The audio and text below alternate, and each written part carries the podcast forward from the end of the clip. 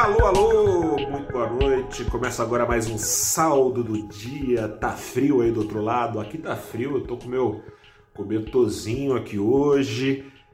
Mas, enquanto fez frio na cidade de São Paulo, o clima esquentou, o sol voltou a brilhar na bolsa de valores enquanto os termômetros apontavam para baixo, rumo aos 10 graus na hora do fechamento aqui no Brasil. O Ibovespa apontava para cima e bem para cima em 1,34% de volta à faixa dos 126 mil pontos. Neste saldo do dia, o dólar apontou também bem para baixo em 1,29%, foi aos R$ 5,10. O que puxou o Ibovespa para cima e o que puxou o dólar para baixo?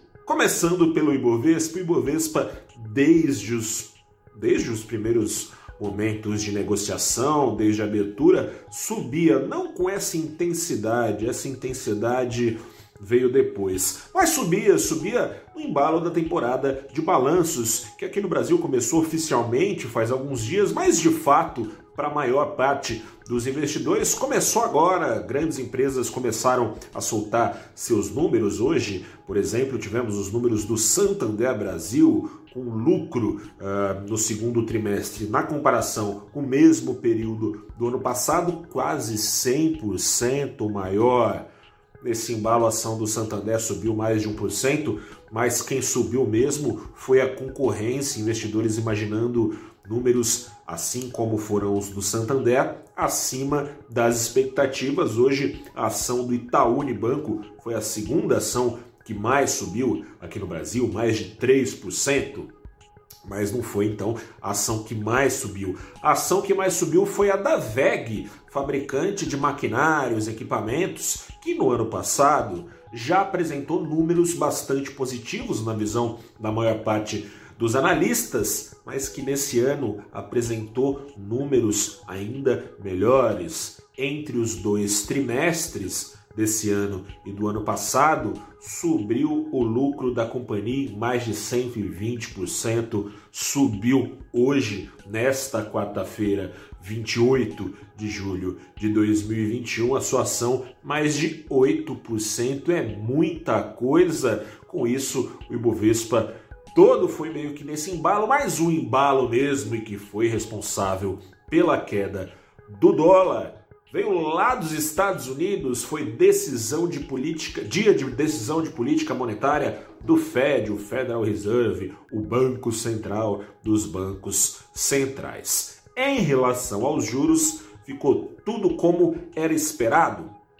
Juros então mantidos no patamar zero que foi atingido lá em março de 2020, no comecinho da crise, né? Se você, não sei se você se lembra, foram dois cortes emergenciais fora de reunião, os juros levados no patamar 2 ali para zero, para estimular e segurar o tranco do mercado financeiro em meio à crise, circuit breaker, aquela história.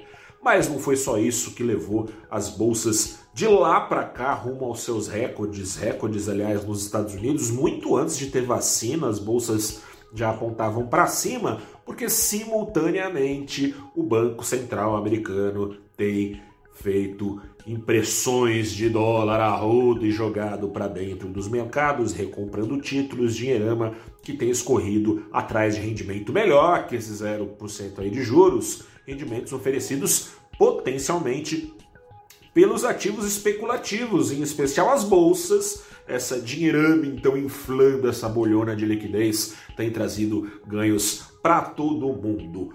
Para todo mundo que investe, né? Para todo mundo, calma aí, não é tão. É, para todo mundo tá investindo direitinho. Tá trazendo ganhos na base, então, dessa bolha de liquidez que pode ser desinflada, mas por hora, de acordo com o Federal Reserve, a bolha continuará sendo inflada, porque a injeção de 120 bilhões com B de bola ao mês continuará acontecendo.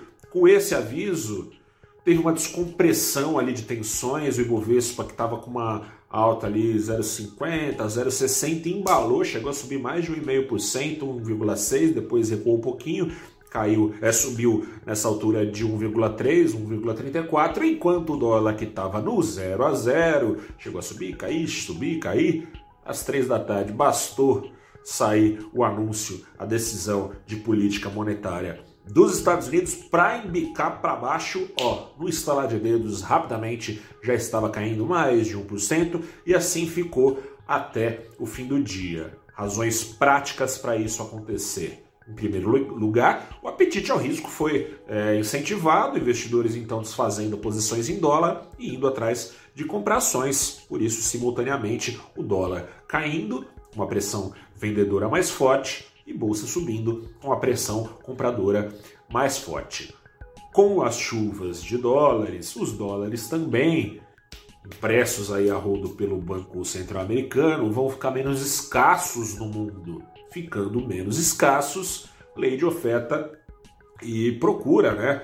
Tudo, se você vai na, na feira e tem mais banana do que a média, a banana fica mais barata. Não é diferente com o dólar e qualquer outra coisa que é objeto de compra e venda. Se tem mais dólar no mundo, tende a ficar mais barato. Ficou mais barato hoje mesmo. O que pode, tende a ser revertido no dia que a chuva acabar. Por hora, não. O Banco Central Americano deixou no ar, é porque já está sendo dito, na verdade, o que já veio sendo sinalizado, que está chegando a hora de acabar a chuva, de acabar essa farra monetária nunca antes promovida nessa magnitude na história mundial. Por enquanto, não. Talvez até o final do ano seja marcada a data do seu final.